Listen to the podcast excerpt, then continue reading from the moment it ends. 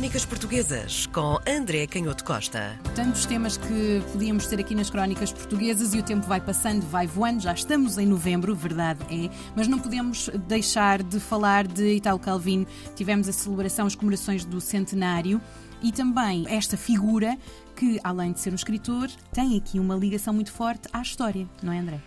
Muito bem, muito bem visto. É um escritor que não só tem uma importância enorme na, na, modernização da literatura, na reflexão sobre a literatura na segunda metade do século XX, como essa reflexão eh, acerca do que é a literatura, do papel do romance, essa eterna questão que assombrou todo o século XX e continua a assombrar-nos. Será que ainda existe o romance? O romance ainda está vivo? E, portanto, o Italo Calvino não só pensou sobre essas questões mais gerais, sobre a forma do romance? Será que os públicos da civilização industrial, na era digital e dos computadores, ainda estão dispostos a ler romance? Isso eram questões já muito importantes para o Italo Calvino, eh, apesar de ele ter nascido no início do século XX, eh, precisamente em outubro de 1923.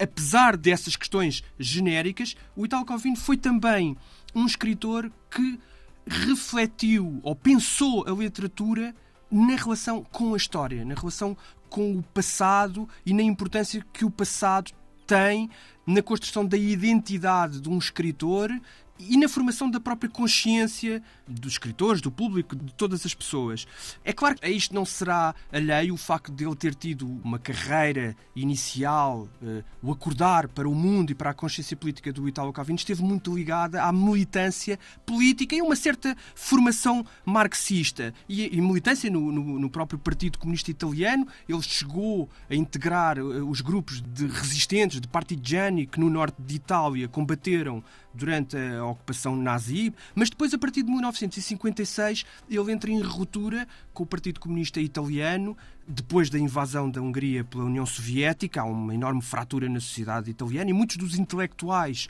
ligados ao, ao, Partido Comunista Italiano não souberam integrar aquele acontecimento histórico ou não quiseram integrar aquele conhecimento histórico numa crítica sincera e profunda eh, que era aquela que era defendida por, por Italo Calvino, que vinha de uma família de, de cientistas republicanos com uma formação laica, com uma militância à esquerda, mas que não deixavam de ser pessoas muito comprometidas comprometidas com o rigor, com a exatidão, com a verdade, com o conhecimento científico. Isso vai ser muito importante até ao fim da vida do Italo Calvino. E é curioso que a partir desse ano, 1956, ele entra de facto num processo diferente de, de concepção da literatura. Ele tinha publicado já um primeiro livro sobre esse, esse, primeiro período da sua vida e do início da Segunda Guerra Mundial, que era um livro muito alinhado com o neorrealismo e com uma visão da literatura comprometida com essa descrição factual da realidade, muito comprometida também com a justiça social e com a descrição daqueles que eram os elementos, os grupos sociais mais desfavorecidos da sociedade. Mas a partir dessa ruptura ele começa a perceber que é preciso pensar as coisas de uma outra maneira, porque a própria tradição onde ele se inscrevia, essa tradição marxista, mais à esquerda e muito comprometida com a arte e com a justiça social, tinha também tendência a cristalizar e a formar as suas próprias hierarquias. Então ele vai começar a publicar um conjunto de livros inclassificáveis que até hoje ocupam os críticos, eh, que tentam descrever. Será que, que eram livros que misturavam o conto filosófico ao jeito do Voltaire com experiências narrativas de cruzamento entre a literatura e a história? Será que eram uh, livros inspirados pelo folclore, pelas fábulas, na sua simplicidade, na forma como criavam situações absurdas e exemplares para descrever o mistério da vida, da vida humana? E, portanto, ele vai construir uma série de livros, o mais famoso, publicado em 1957, O Barão Trepador, que causa enorme sensação, também atrai as críticas de alguns dos intelectuais mais, da aula mais dura do Partido Comunista Italiano, porque é a história de um rapaz, de um filho da aristocracia, de um pequeno barão, do filho de um barão com propriedades eh, imensas no norte de Itália, junto ao mar, o protagonista é uma criança que está ali na pré-adolescência, é criado naquela tradição aristocrata e até militarista, porque tem uma mãe muito versada na história das guerras europeias e que é muito sensível a essa educação estoica e militarizada, que no fundo era um, pouco a tradição da nobreza que vinha do século XVII. O livro passa-se no século XVIII, esqueci-me de dizer, e portanto este rapaz, a certa altura, começa a entrar, e nós percebemos isso logo nas primeiras páginas do livro, em colisão com aquele modelo educativo e com aquela reclusão, com uma espécie de paraíso, mas de paraíso artificial em que vive na sua, na propriedade do pai, o tal barão, e a partir de um incidente que é o facto da família ter cozinhado um prato de caracóis para o almoço, este barão, o barãozinho, o pequeno barão, recusa-se a comer os caracóis e, ameaçado pelo pai de um castigo exemplar, decide fugir para as árvores, de onde nunca mais regressa. E é isto que vai fascinar os leitores. O Italo Calvino consegue, a partir deste arranque fascinante manter o leitor preso à história, numa situação que é aparentemente absurda e irreal. Como é que alguém consegue viver para o resto da vida sempre no cimo das árvores e sem voltar a colocar os pés no chão? Mas mais do que isso, ele consegue manter a tensão, a temperatura da história, discutindo. Uh, um dos assuntos que foi sendo muito caro ao longo da vida do Italo Calvino, que é o papel do iluminismo, dos filósofos do século XVIII na modernização política,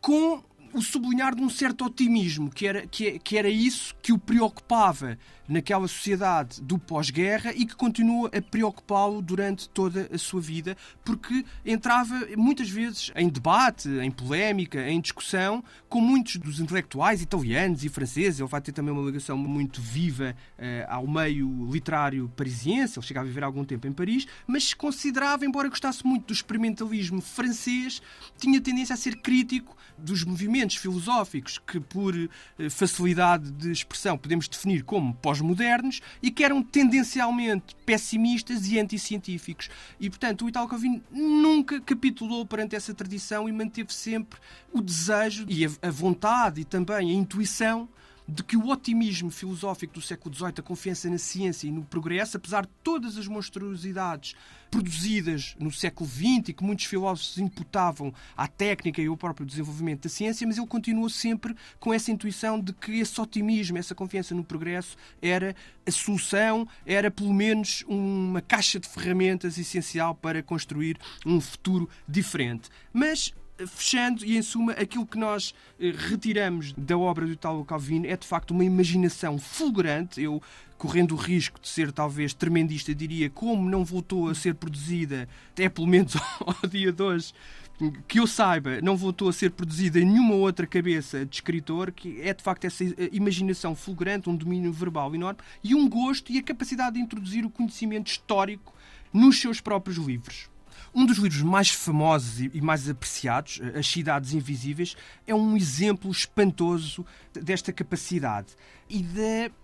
possibilidade da concretização da influência da história na literatura. Ele escreve logo na abertura do livro: Na vida dos imperadores há um momento que se cega ao orgulho pela vastidão ilimitada dos territórios que conquistámos, à melancolia e ao alívio de sabermos que em breve renunciaremos a conhecê-los e a compreendê-los. Um sentimento como que de vazio que nos assalta uma noite, com o cheiro dos elefantes depois de chover e da cisa de sândalo que arrefece nas braseiras. Uma vertigem que faz tremer os rios e as montanhas historiados em fila na exuberante garupa dos planisférios, que enrolam uns nos outros os despachos que nos anunciam a derrocada dos últimos exércitos inimigos de derrota em derrota, e tiram o lacre dos selos de reis de que nunca se ouviu falar e que imploram a proteção das nossas armadas que avançam em troca de tributos anuais em metais preciosos, peles curtidas e cascas de tartaruga é o momento desesperado em que se descobre que este império que nos parecera a soma de todas as maravilhas é uma ruína sem pés nem cabeça, que a sua corrupção está demasiado gangrenada para que baste o nosso sceptro para a remediar, que o triunfo sobre os soberanos adversários nos fez herdeiros da sua longa ruína. E esta caracterização do império em ruínas leva-nos até ao próximo episódio, ao terremoto de Lisboa de 1 de novembro de 1755, que atingiu também um império em ruínas. Crónicas Portuguesas com André Canhoto Costa.